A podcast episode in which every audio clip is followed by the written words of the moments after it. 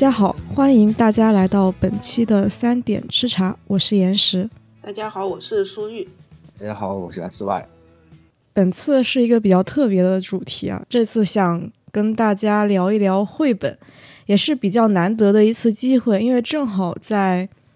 工作的时候，根据身边的同事的一些聊天和一些经历，然后了解到，就是现在他们家长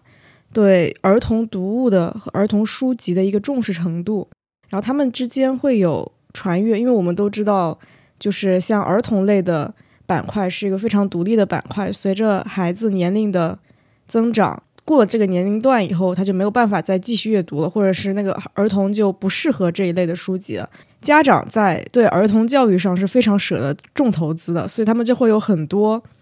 就过去小时候读的书，然后他们可能会进行一个传阅，也正好是这个机会，然后我就传阅到了他们，就是我同事的。孩子们看的那些儿童的绘本和书籍，真的是震惊于世界的参差，就能看到跟我小时候看的书完全就不是一种东西。我说实话，我想起来我小时候看的，就是真的，唉，想摸摸当年的自己，虽然已经还行了，就是因为我妈当时在那个印刷厂工作，然后经常印刷厂里面就有一些印坏掉的残次品。她就会给我带回来，然后那些残次品经常就是什么套色印刷的时候那个套色没套上，你看那个字儿是重影的，有那种 切切最后的那个纸的时候没没没切对，然后那个整整篇文章的字被切掉了三分之二的是歪的，然后总总之就各种各样的问题，甚至是里边的，就是我们都还没有谈里边真正的内容行不行？就甚至有的里边还有错别字什么的，就当现有时候我之前看起来当时的真的是，哎，感受到了当年的自己和现在的小朋友完全世界的参差，真的世界的参差。我是到了美院，然后在考前的时候吧，在朋友家里面看到他小时候看的绘本。艺术性特别强，比我现在手上拿的这一套 Beginning 吧，我这一套应该是翻译过来是初学者，就比这一套的那个绘画的艺术含量高很多。你就感觉他是请专业的，就是艺术家去创作的，每一本的风格都非常的具有代表性，然后那个故事也非常短小精悍。我当时就震惊了，我说你小时候看的是这个？就是不愧是艺术世家，我只能这么说。就他们父母在给孩子选品的时候，他们小时候看到的启蒙书就跟一般人不一样。是的，是的，我那时候真的就是，就几乎几乎是不怎么挑，就可能会挑一些像呃专门是童书之类的，但是后面就已经变成就是只要是公公司。不要的残次品都拿回来，所以导致就我读的真的很杂。但但是对，但是说实话，就是嗯，往往坏了说，可能是就是确实家长没有这个机会来帮我挑选一些更好的东西，或者说更适合儿童阅读的东西。但是往好了说，真的就是从小就开始吃杂粮，导致现在哎，感觉吃杂粮也有吃杂粮的好处。对对对，我刚想说，可能是另一种看到了更多的世界。是的，是的。然后我不知道你还有没有印象，就是当时小朱他读的研究生就是儿童绘本方向，他好像是个特别独立和专业性的一个板块，就是跟一般的板块还很不一样，因为它的受众非常的精确。然后。我我自己是感觉啊，就是从我自己小时候读的书到现在看到的市面上流传的一些儿童的绘本啊，或儿童读物啊，其实它的品质是很参差不齐的，这需要家长有很强的一个鉴别能力，我是这么感觉。然后，而且要起到。足够的重视程度，因为目前来说，世界上比较公认的就是认为儿童绘本在儿童启蒙的阶段是非常好的一个教育方式。是的，我觉得小孩儿因为就是大部分小孩他识字不多嘛，或者说他能理解的复杂语句也也不是很多，所以感觉从比较直观的视觉上来让小孩理解更多的东西，实际上还是一个比较嗯比较好的学习方式。是的，就以我们此次吧，就是目前机缘巧合之下啊，流传到我手上这一套初学者系列来说，它是一套原版书籍，然后非常小的一个本子，可能 B 六、B 五吧，页面外面是硬壳包装，然后里面是铜板纸印刷，整体的印刷质量是非常过硬的，而且它整套的系列来讲的话。非常的厉害啊！它包含了，因为它是一套科普类型的绘本，因此呢，它包含了历史人文，然后文明发展、生物以及天文、宇宙等等等等。我印象特别深刻，我小时候对天文知识的构建是那个时候那个什么蓝猫淘气三千问吗？忘记红猫红啊，我也啊红对哦。对对对，蓝猫淘气三千问，是不是刚刚那个想到红猫蓝兔西侠传？想想那个红猫蓝兔西侠传，我是在想，就是说出来了，就发现那个好像不太对。那那个已经是很后面了，嗯，特别早，那个时候还是最早那个播音播音大哥，呃，也不能叫大哥，播音爷爷，然后配的那个蓝猫的配音，然后他不是有个系列，就是蓝猫和那个。淘气，淘气应该是那个小老鼠吧，在宇宙中，然后科普一些关于宇宙的基本知识。我小时候对什么太阳系啊什么这些的基本科普都是从那个动画片来的。我也是，我也是。然后我想说的是，哦，当然这个系列里面还会有一些关于工业文明啊一些简单的科普。然后大部分的家长拿到这套书的一个主要目的，因为毕竟还是原版嘛。我我个人的感觉是为了让他更早的在语言构建的初期就能够有英语的一些储备，就有英语这种用语的习惯在里面。因此呢，其实我自己也翻阅了一下整本书，它全部用的是一些简单短句，然后非常非常的通俗易懂。毕竟是科普，语言也非常的简练，然后它的配图也非常的清晰。因此，确实是非常适合儿童启蒙和启蒙英语的一个引入。然后，我当时翻完了以后，我的一个感觉就是，科普真的不分年龄啊！它里面有些东西我都不知道。是的，说说实话，那个那个里边有很多英语的词汇，就比如说他要讲那个什么埃及，或者说讲那些什么。垃圾回收，甚至是你但但凡涉及一些专业词汇的，他但凡把那个句子写长一点，就是托福阅读。我我真的很想说，就是我现在手上拿这套书，它是讲各种卡车的，我感觉是一本呃更倾向于像那个小男生会更喜欢那套书哈。然后它里面就有起重的起重车、搬运车、卡车的内部形造，然后像货轮，然后还有那种。我我甚至在里面看到了，就是雪地上那种扫雪车，还有油罐车的一些内部形造。油罐车是怎么把油抽进去又排出来的？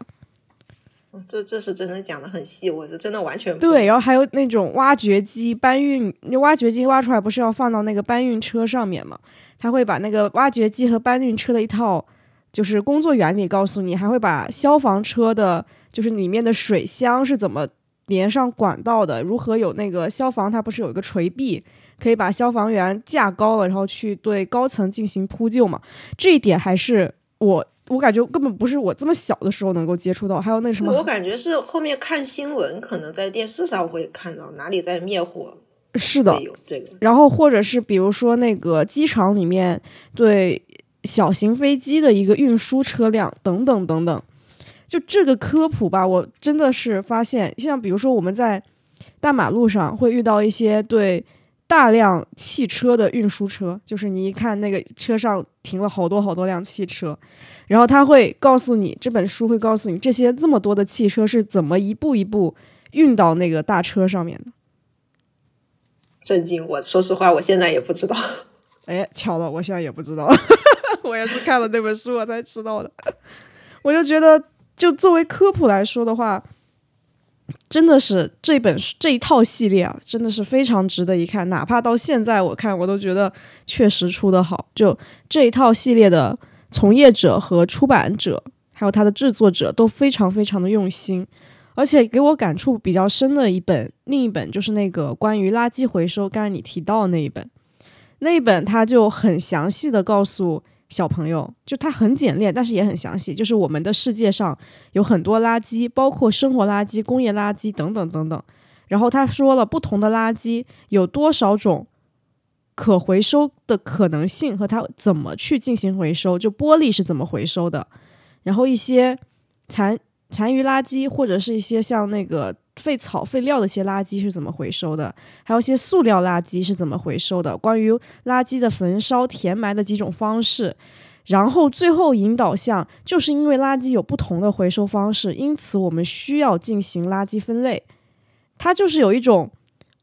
让小朋友你知其然，你也必须要知其所以然这样的一个教育方式，其实在初期是对儿童教育有很大的一个帮助和科普意义的。对，或者说，我觉得有的时候，像比如说家里边小孩，或者说他们在学校里边，假设也会看这种科普书的话，然后你在在幼儿园或者说在小学，嗯，大家在在被学校老师带着去一下这种这种地方参观，去看一下是什么。我觉得这种，说实话，就是虽然他就比如说你上面给他分类了什么，有历史文明啊、生物科普啊、什么宇宙啊、工业文明，甚至是有就是有各种各样的类型的。但是我感觉这种这种科普，它实际上更更更像一种人文科普。它不是说就是告诉你垃圾回收分几个步骤，一二三四，你背下来，然后后面考试的时候要考。它并不是这种的，而是说它会真真切切的告诉你，垃圾回收这个东西，它是和你的生活息息相关的。对，他会告诉你这些原理，就是我们为什么要做垃圾分类。我回想到当时在上海的时候。上海是推行了垃圾分类，理论上还是有的，但是在小区的垃圾桶里面或者垃圾箱边上，你能够感觉到还是蛮混乱的。我以为现在的分类就是把那个把菜分成一类，然后把纸壳子分成一类，玻璃分成一类。其实我觉得这样就可以了。就当时上海的分类确实是比较细。然后大家就傻傻分不清嘛，反正我当时是有一点傻傻分不清这个东西要放哪一类里面。是的，说实话，我我也分不清。虽然我没在上海待过，但是我也分不清。对我，我觉得还是需要，就是与其说你告诉我哪一类属于哪一类，然后或者是分类奖励啊，或怎么样，你不如告诉大家，就是不同类别的现在的垃圾处理你是怎么处理的。现在其实大部分人最。反感的一点就是我分类了，然后你们那个垃圾车一过来，所有都混到一起带走了，对，又合一起了，感觉白。那我分这个类到底意义在哪里？就是就是变成这样，学学习了垃圾如何分类。就是我我在我老家，因为我们老家还没有实行垃圾分类，但是所有的垃圾桶它肯定是分为什么厨余垃圾，然后可回收、不可回收，对吧？然后我们是分了，我我分完了以后，特别逗的一点是我看到物业的那个车开过来以后，哐哐哐全倒到了一起。对，所以我觉得以后就只能说把那个玻璃瓶子和易拉罐还有纸壳子把它单拎出来就行，因为这些东西是能给那些比如说扫地的阿姨或者大叔他们。嗯，他他们能拿去卖钱的这种东西，所以我我小时候一直以为垃圾分类就是这种能能卖钱的分一类，不能卖钱的分一类。经济效益分类是吗？是的，是的，是的。我我觉得这样其实也也相对来说会避免掉，就是那个垃圾车一来，哐哐给你两下，又给你还原回去了。嗯，对我我觉得这个还是一套，就是从所有的个体的那种居民每一个个体到。整个垃圾回收系统的一个逻辑，它需要就所有人都在知道我做这个东西是有意义的，然后确实它是有意义的，那才可以。是的，是的。所以我现在分类也是，就是啊，虽然虽然现在大家不分类，我在北京大家不分类，但但是我就是会把专专门把那种纸盒子、啊、快递盒子什么的，我单拎出来，然后放在旁边，因为方便他们要要卖嘛。嗯。好的，那么可以进入下一个环节，就是在绘本里面其实也是有非常多种分类的。我们刚刚讲的是一种关于科普类的，也是目前市面上非常非常常见的一种。然后另一种非常常见的就是对于一些童话故事类的再塑造。非常经典的就是那个彼得兔，不知道看过没有？没有看过，甚至不知道彼得兔是 就是那个小兔子，后来还出了电影呢。然后我们自己不是有我，我记得，因为我们单位经常会有，就是到寒暑假的时候，家长带孩子实在太困难了，会把孩子带到部门。我操，还能这样啊？对啊。然后那个茶水间里就会有小朋友的绘本嘛。然后我当时等咖啡的时候，我也翻阅了一下，就是可能是一些小故事，然后教育小朋友们要善良，要。乐于助人，要帮助朋友，就类似于这种，通过一些小故事呀、小插图啊，以图为主，以文字为辅，来告诉小朋友这些道理。那感觉这种还是不错的。而且，首先感叹一下，你们公司在这方面的福利还是不错的。对，然后我们回到那个绘本的第三种分类啊，其实之前也提到过，就是我在我朋友家，他是艺术世家。然后他们小时候看的东西，与其说是儿童读物，不如说是就是那种画册，我都感觉就是面向于儿童的精美画集，然后里面带有一点故事性，是这样。但说实话，我好奇问一下，这这个书它是市面上能买到的那种吗？反正我是没看到过，而且它的那个。艺术风格非常的多样。我说你小时候看这个，我说你太幸福了。就是我就是一出眼，就是你知道那种看到那个画册，我真的打心里羡慕他小时候能够看到的世界，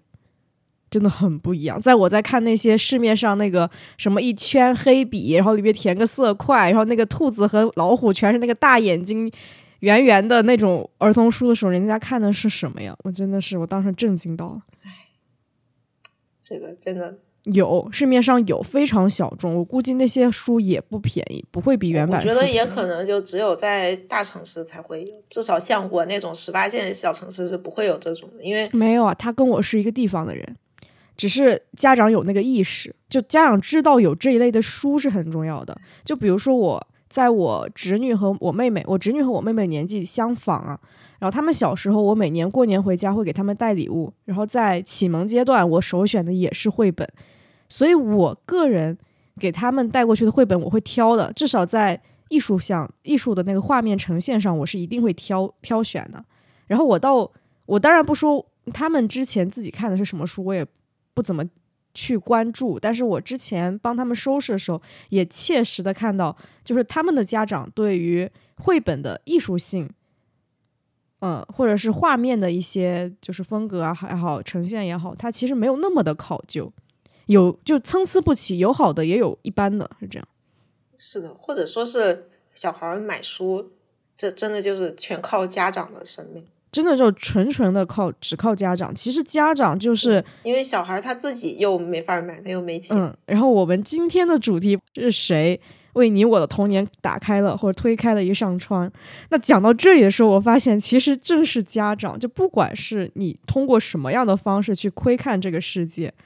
那个帮你推开这扇窗的人就是你的父母。确实，你是通过父母来看到这个世界。你不管是绘本也好，还是别的，父母真的是人生中的第一个老师也好，第一个引路人也好，就他真的是带领你看世界。啊，这样家长压力是不是有点大呀？但是我觉得其实还好吧，就是不一样的家长带的带领看的是不一样的世界。嗯，也是，就无好坏之分嘛。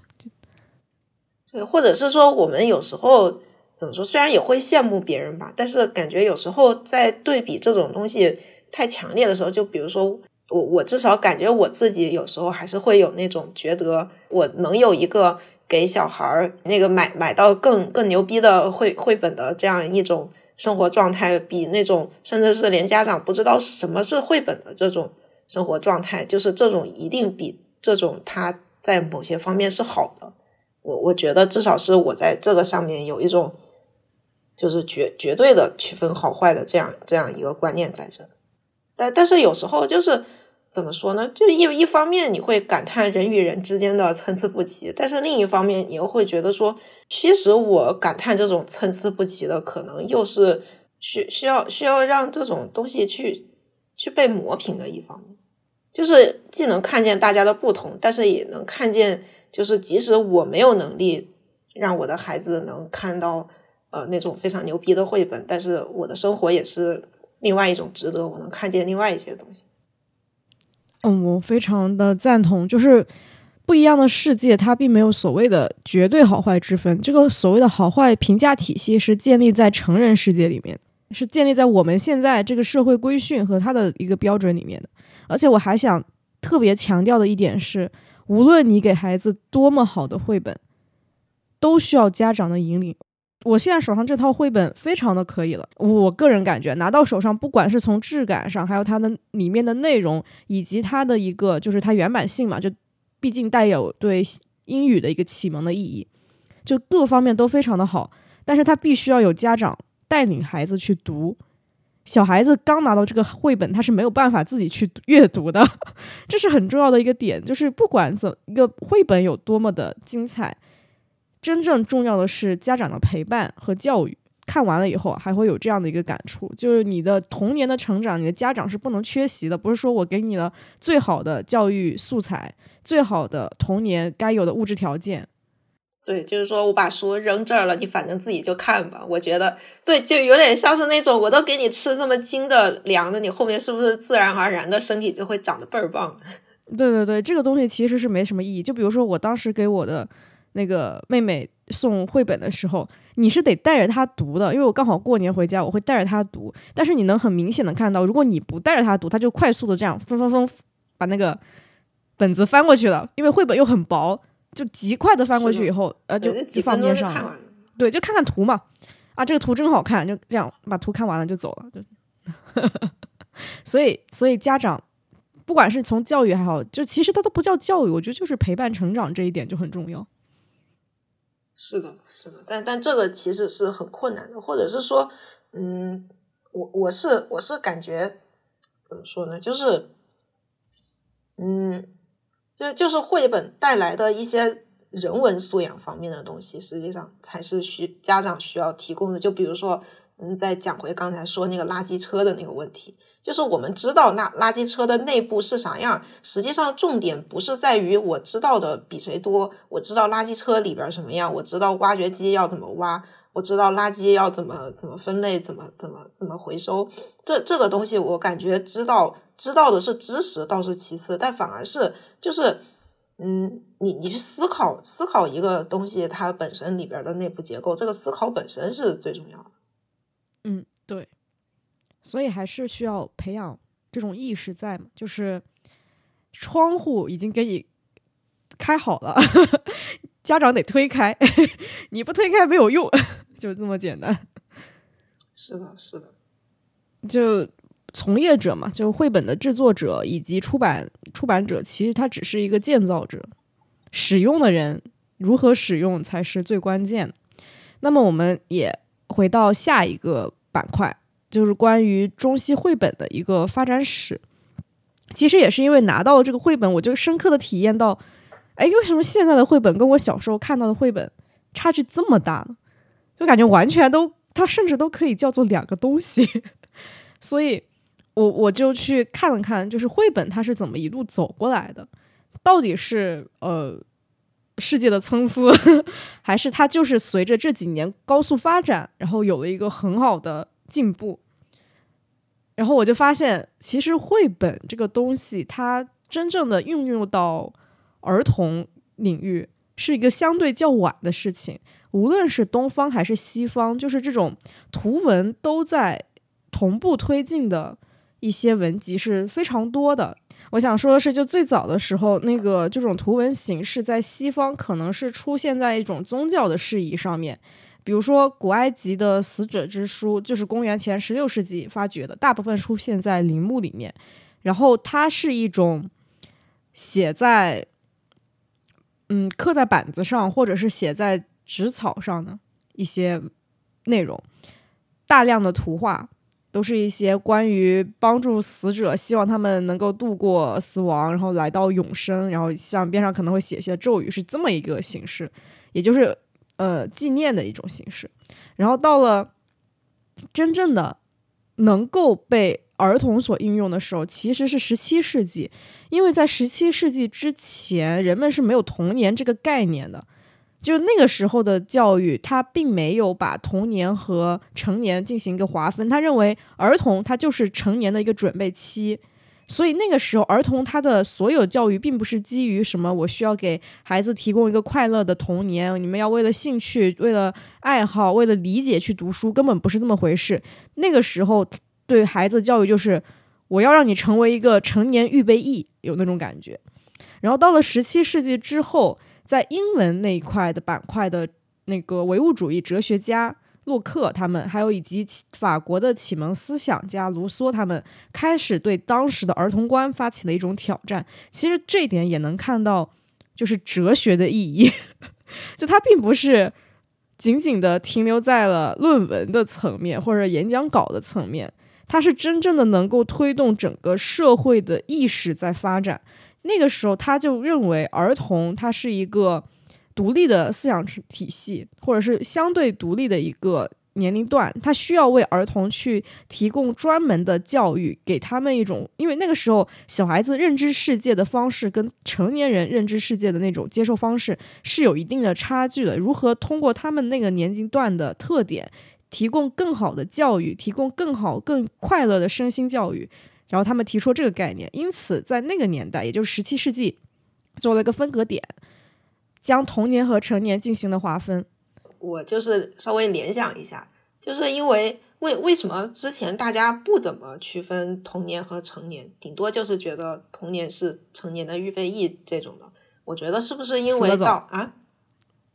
我我在想，可能大家寿命。没那么长。对对，我觉得最先开始一个是因为也活不到那么久，可能三四十岁人就没了。然后也可能是十七世纪、十八世纪那时候工业革命，英国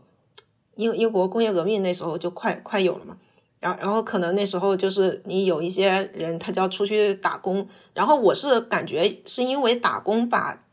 把成年人就是从能打工的能打工和不能打工的这样一个分界点把它划出去了，所以才让。儿童或者说在打工之前的人，就是被也也被划出去了，才才让儿童和成人就这样完全分开。我我觉得这个也有一定的，就是我感觉可能也有一定的关系。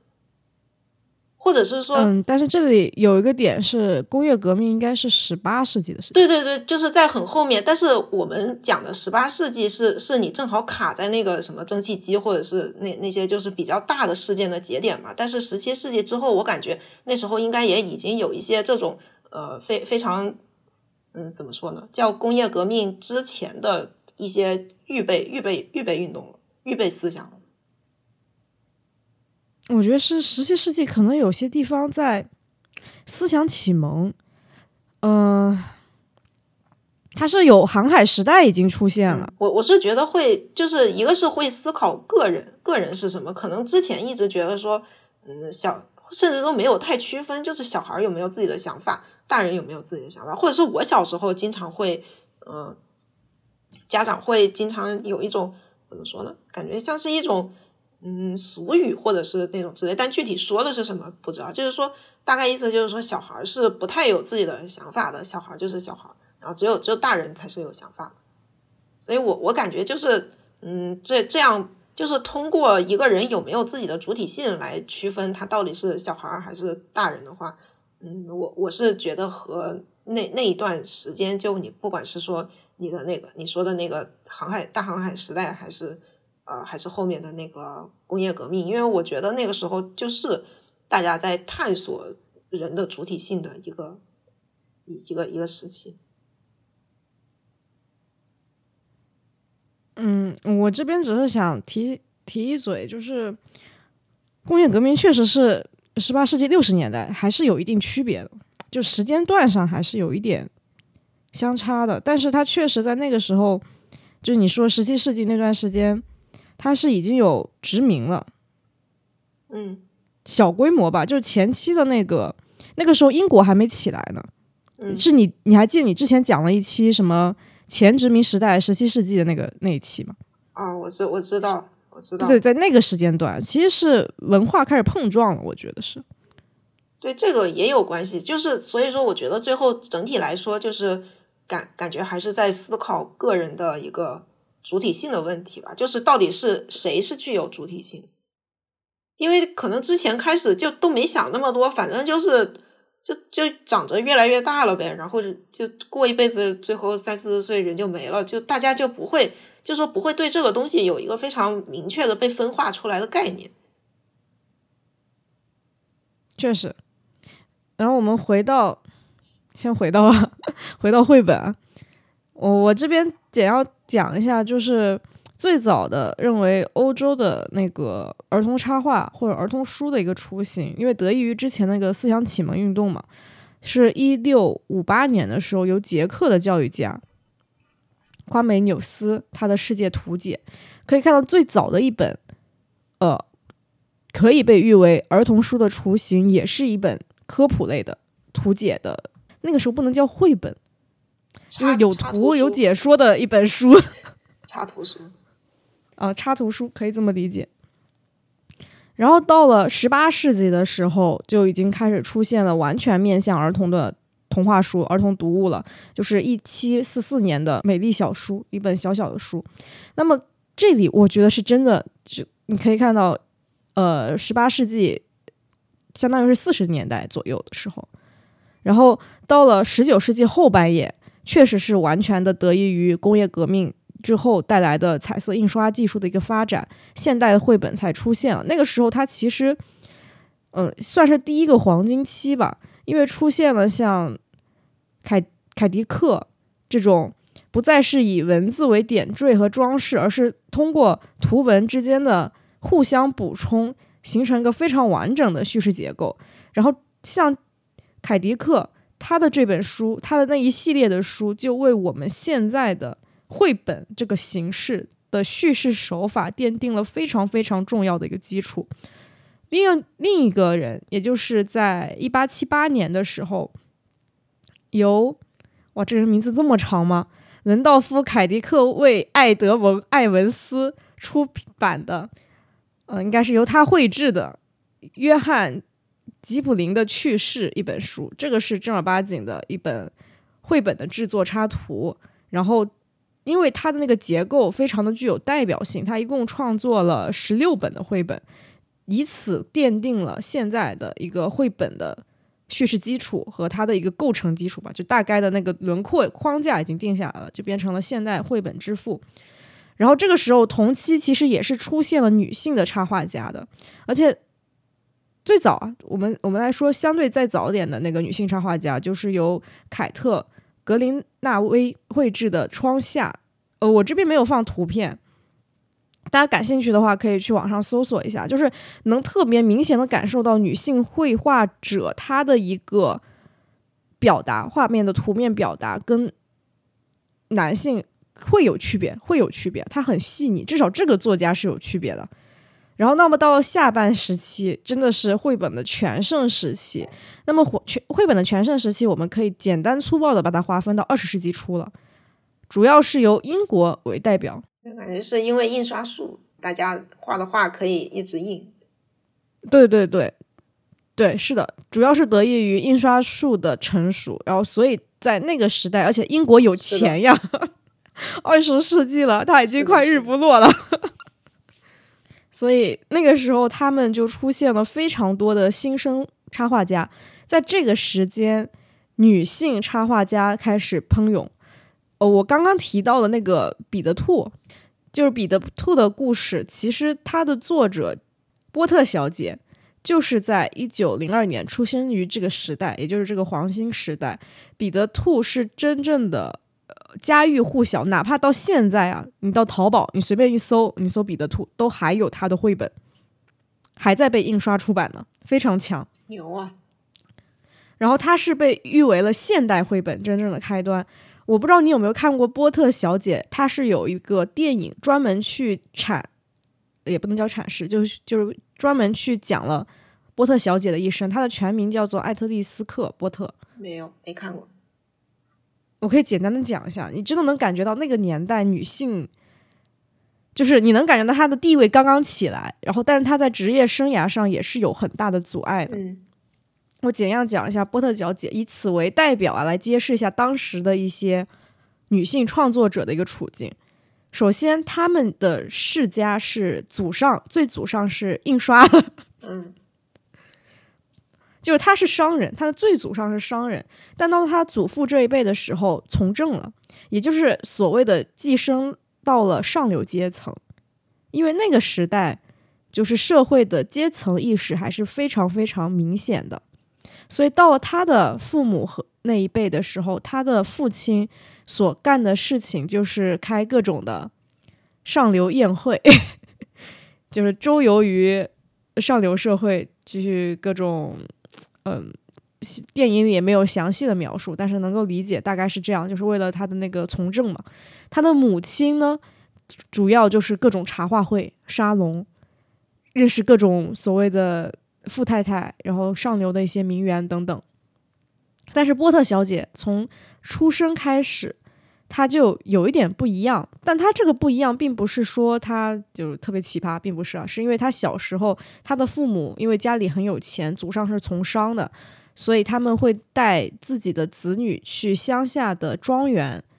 去游玩，所以他的童年是在一个非常亲近大自然的环境中成长起来的，他的。庄园里面有非常多的小动物，这些小动物未来就成为了他童话故事绘本的主角的各种原型。他也会去饲养一些小动物。然后到了成年的时候，波特小姐她面临的一个事情，就是跟现在在座的各位女性同胞可能非常的相似，就是催婚。因为她的家世的一个影响。所以，她母亲给她相亲的对象全都是门当户对的，说白了，也就是上流社会的一些公子，然后都不合他的眼缘。哎，但是说实话，我我想想问一嘴，那那个时候居然他他还有权利选择选选择是谁吗？啊，对啊。就其实我在这里想表达一点，就是他的父母，你去看他之后的一些行为啊，已经在那个时代算很开明了。嗯，他是幸运的，波特小姐在某种程度上是幸运的，她是到了四十多岁才结的婚。在那个时代，你想想看，那个时候三十几岁都叫老小姐了。就如果你还是处女，还是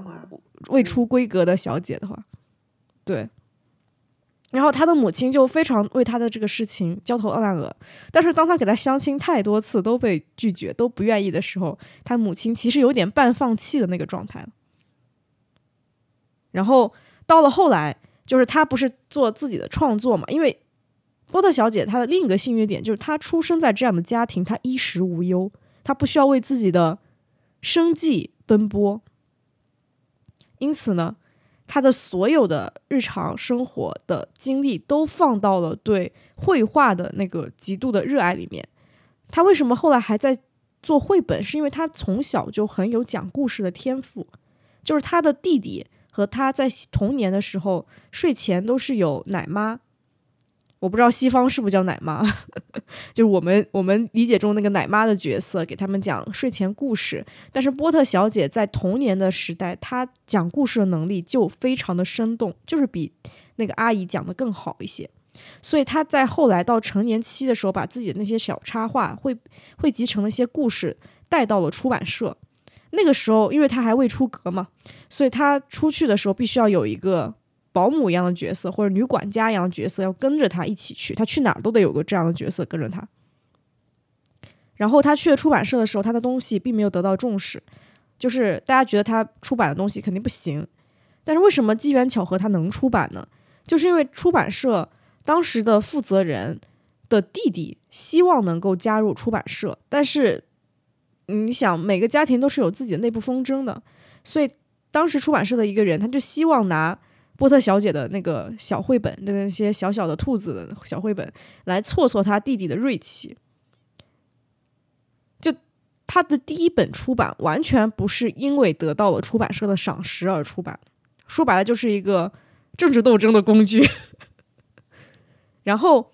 但是非常有意思的点就是他的缘分就这么来了。他那个出版社负责人的弟弟来到了出版社，看到了波特小姐的绘本，深深的被打动。他觉得这个东西一定能卖得很好。然后他觉得我们要干票大的，他就邀请了波特小姐亲身去印刷工厂去监制，就是全心全意的两个人共同去出版这个绘本。哦，那个时候女性去工厂，特别是上流女性去工厂，还是比较困难的一件事情。但是波特小姐她是一个比较前卫，她很有自己的思想，也不是说前卫吧，就是他活得很本真，所以他非常的乐意去接受这样的一件事情。所以他们两个一起去了印刷厂，去监制印刷的质量和监制那个书的每一张成品。所以我们现在看到的彼得兔的故事，就是在这么一个，呃，怎么说呢？就是在各个环节都非常用心的这么一个过程中出版，一出版得到了非常非常好的反响。然后在这个期间，因为这个那个彼得兔卖的销量非常的不错，所以他们马上后续又进行了一系列的创作，出现那个鹅，那个以大鹅为主题的，我都忘了那本书叫什么了，以及像一些像小老鼠为主题的，就好几本吧，出现了这样的书。但是那个时候，哪怕波特小姐绘制了这么多书，她的母亲都没有把它当做一个事业来看待，他就觉得你是在打打闹闹，你在玩。但是在这个过程中，波特小姐和她的那个出版负责出版的那个编辑其实是已经暗生情愫了，因为毕竟两个人共同奋斗嘛，而且互相欣赏。但是他的母亲是极力反对的，因为两个人的社会阶级。完全不在一起，一个是贵族阶级，一个是商人嘛。然后我感觉商人在哪个国度早期都不是什么受人重视的 阶层。但是波特小姐的父亲却认可了波特小姐的事业，因为他的父亲小时候有个当画家的梦想，但是由于他祖上的要求，最后被迫学习了法律。然后波特小姐的父亲当时就跟他的母亲说：“我边上的。”所有的朋友，他们都买了我女儿的画册，就是买了我女儿的绘本，给他们的孩子阅读。他说：“我从来没有像现在那么为你感到骄傲，因为我原先以为你只是还是那个拿着自己的画画的一个成果，希望去得到父亲表扬的小姑娘。但是我发现，这么多年以后。”我现在才恍然间发现，你已经长大了，你并不是那个小姑娘，你是真的在做自己想做的事情。所以，他得到了父亲在事业上的认可，然后那个时候，他母亲也就默认认可他的事业了。其实，他的父母还是相对开明的，但是在婚姻这件事情上，他是极力反对的，因为他毕竟有阶层的一个越级。他爸也不同意，早期是不同意的。哦，他也没私奔呢。但是你知道，他干了件很牛的事情，他去了。银行问了一下，我现在账户里有多少钱？我能不能买房？我能不能到乡村买自己的庄园？然后他的那个，因为他其实当时对钱没有太多概念，我感觉他能干到这件事，问出这个问题，其实就是对目前的市场，就房地产市场，包括地产，包括他自己有多少金额储备，他是没有概念的。但是那个法官直接跟他说：“你非常有钱，你可以在乡下买十几套庄园。”你的稿酬非常可观，其实有钱才是人最大的底气。他最后能够让父母同意让他跟自己的爱人结婚，也是因为他手上握有巨额财产，确实相当于他自己能独立出去，不用再听父母的。对，因为他的稿酬包括他小时候攒，他小时候能攒多少钱，主要是他长大了以后的一些稿酬啊，以及可能金钱的一些。那个投资或运营啊什么的，然后命运开了个很很大的玩笑。当时他的父母妥协了，他的父母说：“那我们还是像以前一样，夏天了去庄园里面度假，然后夏天回来你们就结婚吧。如果你们分开三个月或两三个月，然后你们的感情并没有淡，你们还是感情这么好的话，我就同意你们结婚了。”其实已经算开明了，无非就是让你们冷静期过一下。我看你们是一头脑一时脑热，还是真的相爱？父母大概就是这个意思。然后他们就很激动，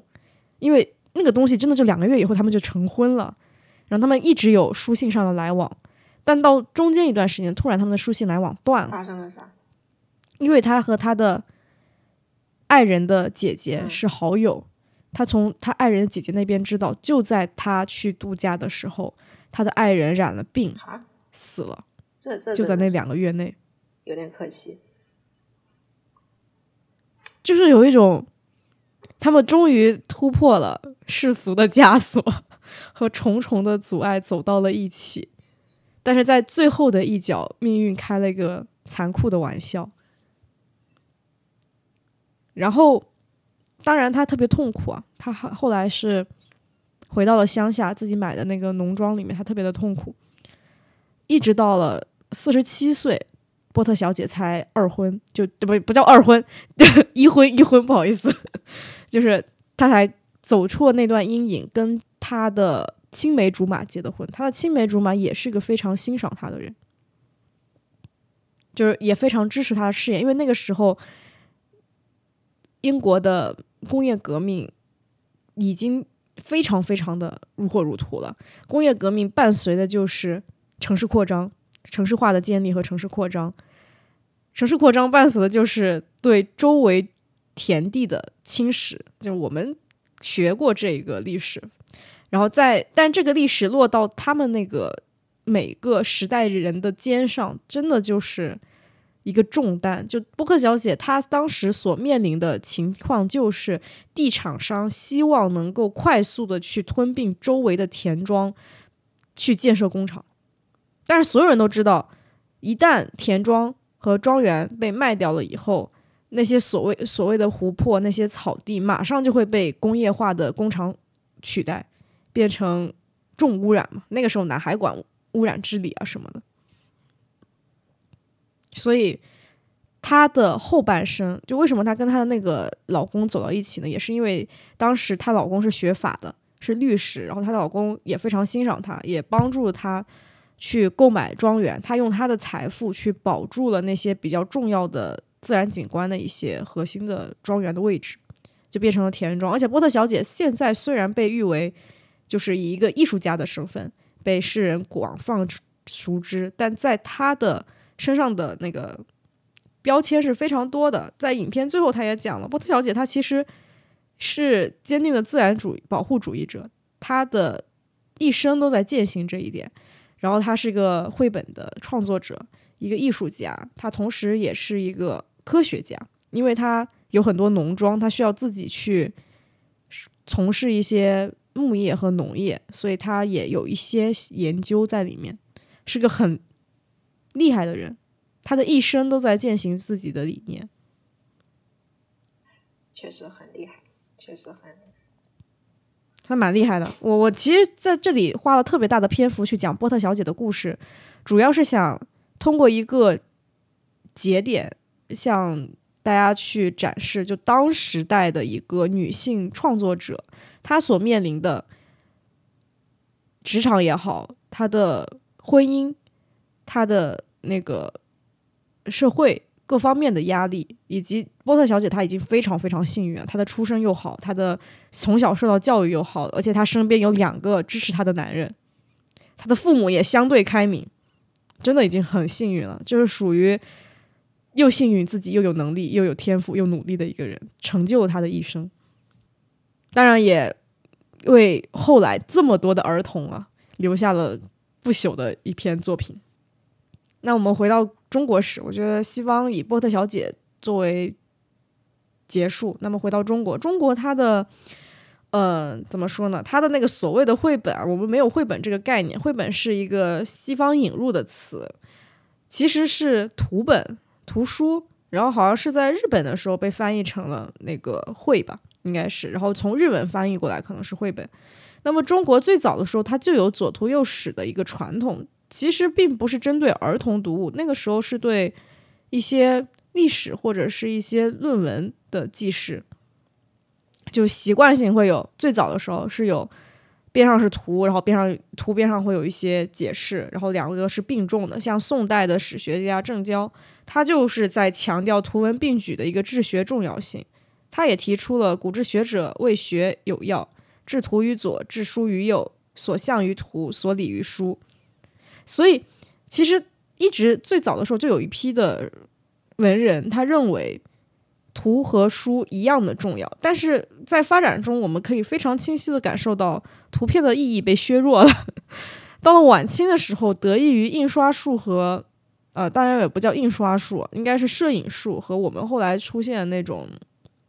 铜版印的一个引路，导致又有一批的学者认为图画就书重图轻这个倾向是有问题的，所以进行了一个正击。但是其实也没有根本性的改变，其实哪怕到现在也没有根本性的改变，只是说绘本被单独拎出来做了一个品类。我们现在大部分市面上流传的书籍都还是以文字为主，然后出现了那种偶尔会有一些插图在里面的书，然后再往那一本书往后倒一倒，可能就是绘本了，就是图文并重的一种书。然后最后就是像摄影集、图册，就有这种从文字到图像的一个比重的倾斜，可以大概做一个这样的分类。所以大部分在古时候，我们认为以图正史、以史以图补史、图文互证的这个传统。是被削弱了的，但我不知道大家有没有对《山海经》有印象？其实最早他们不是也有一派学者认为《山海经》是，呃，先最早的时候可能是图文并重的，然后后来图像遗失了啊，不对，文字遗失了，只剩下图了，然后后来后人又补了那个文字，结果后来图又遗失了，导致我们现在看到一个这么情况。现在有很多艺术家也是对《山海经》进行了二次的艺术创作，就是对图片进行了一个补足。根据他的一个描述，反正挺神奇的。我觉得图文在对事物的记事方面，一直是二者并重、相辅相成的这么一个角色。那么到了早期，我们真正出现的，目前来说啊，公认的最早的国内的插图小说是《列女传》，主要是在北宋嘉佑八年。到了十八世纪的时候，由于中西文化的一个交融，然后中国古典小说的一个。西传导致西方人在译本的时候，它会出现一些图片。哎，这个事情还不一定是由中国人做的，但是画师啊，大部分是中国人。然后那个时候，这些小说也同样构建了西方人对中国故事的一些最初的理理解和想象。那么。真正的出现的最早的国内的插图启蒙的儿童读物，应该能够追溯到中国明朝的时候，在嘉靖二十一年的日记故事。这个东西就跟我们之前提到的世界图解就非常相似了。那可以看到，相对来说是晚一些的，跟西方来讲的话。然后到了近代，因为我们的那个。中西文化的交融，我们也意识到了绘本的一个重要性，儿童读物的一个重要性。因此呢，在二二年的时候，中国首本儿童期刊《儿童世界》正式问世。这个在中国的绘本发展史上非常非常的有意义。那么同时呢，由于中国就是出版社和文艺界对儿童读物的一个重视，我们出现了很多艺术家在这个行业的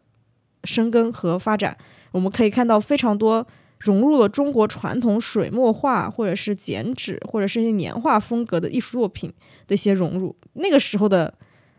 小人书或者绘本是非常的、非常的惊艳的，就艺术修养非常的高。我不知道你你还有没有印象？就是我们小时候不叫绘本，我们小时候叫小人书，就特别特别小，巴掌大的一本。对我，我还有我还有我爸当时小时候读的小人书。对对对，最早那个小人书真的都是版印的。它不是那个机械印刷，都是版印的。是的。然后是的，就是上面一个小格子，然后那个小人书就巴掌大，横翻的。我当时买的都是横翻。我我也是，就那种横什么三国、水。对对对，上面是那个一个图，然后图上下面两行字，然后给你讲一些童话故事。我看的还不是三国，我看的是什么什么黑天鹅啦这种，就是西方的童话故事。哦。我当时回家翻看了一下。是我爸的。我爸小时候的，嗯，我我当时回家翻看了一下，就是那个功底太强了，就那个人物的表达，我现在拿到市面上看，我都觉得非常好，就是能够感觉到当时第一批干这件事情的人真的是艺术家。是的，是。然后我们回到了自己嘛，因为我们都看到中国的一个绘本发展，到了现代，现代绘本就就是。百花齐放了，就从业人员也逐渐多了起来。而且儿童出版现在在出版业应该也算是比较独立的一个板块吧，就是比较赚钱的一个板块，可以这么讲。卖得好和卖不好就完全是两个概念。确实，但是现在怎么说呢？其其实我感觉现在也有这样，就是会把绘本还是只和儿童相关，但是但是儿童他自己又没有这个能力自己去 赚钱买绘本给自己看，然后成人基本上又是不太会注重绘本这个东西，或者说很少会把这个东西当成一个比较主流的东西，相对来说就是。嗯，绘本你只会比如说送给亲戚啊，或者买给自己小孩子看。但我觉得绘本这个东西，它它反而就是它不一定是纯纯给小孩看的。实呃，实际上专门面对成人的一个呃图像的，针对于视觉冲击的一个图书还是有的。就比如 D.K 系列的，D.K 就是嗯一九七四年出的一个图书的一个出版公司，它名字就叫 D.K 啊。就是在我们这个画画的一个行业里面，还是用的比较多的。它里面就比如那种呃，比如汽车啊，或者说是摩托车，我看的是这些啊，就是针对于成人去做的这样一个图书的一个内容，我觉得还蛮好的。他最开始一开一开始也是做的儿童的一个图书，然后后来发展发展，就是越来越越来越范围越来越大。到现在的话，基本上就是一些成人的旅游指南啊、怀孕啊、保健啊、电脑技术之类的也都有，什么都有。我还觉得是觉得是蛮好的，至少这个嗯是在发展中的。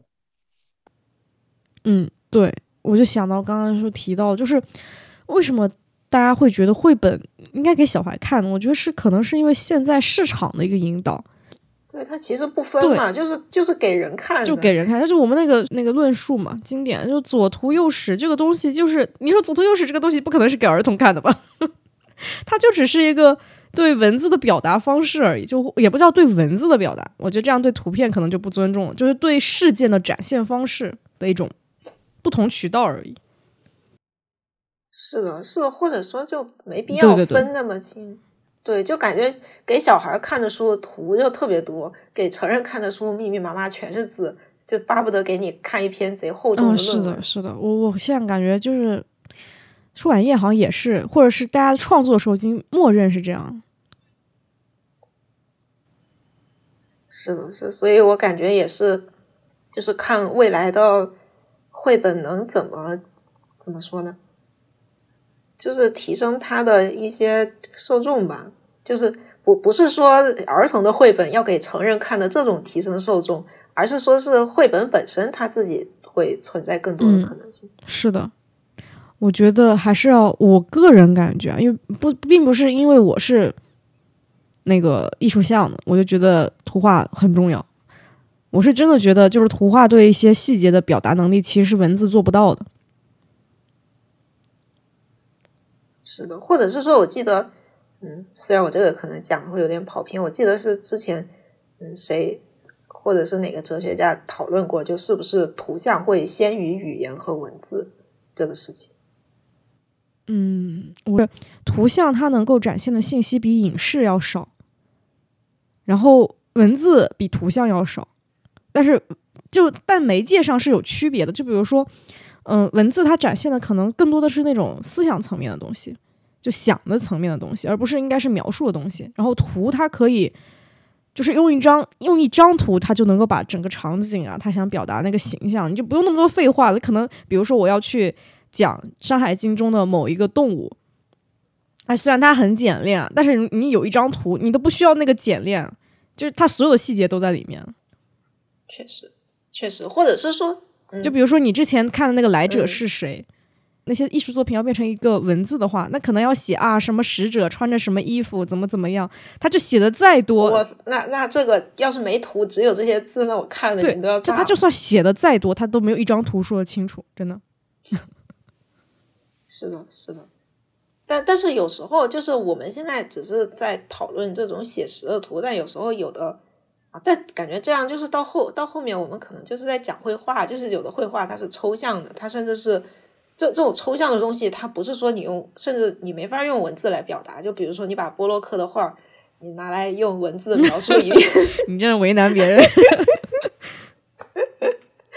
就是就就是我我感觉这这个东西它就不好说，它就不好说。哦，我我还有一点啊，就是我觉得图像，我不知道，我反正自己在看推理小说的时候，因为我其实还算喜欢看密室推理啊，或者怎么样，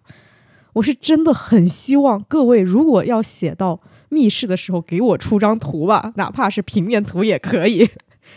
我我感觉是因为你是建筑的，所以希望他他们出，但是说实话，他们有很多人。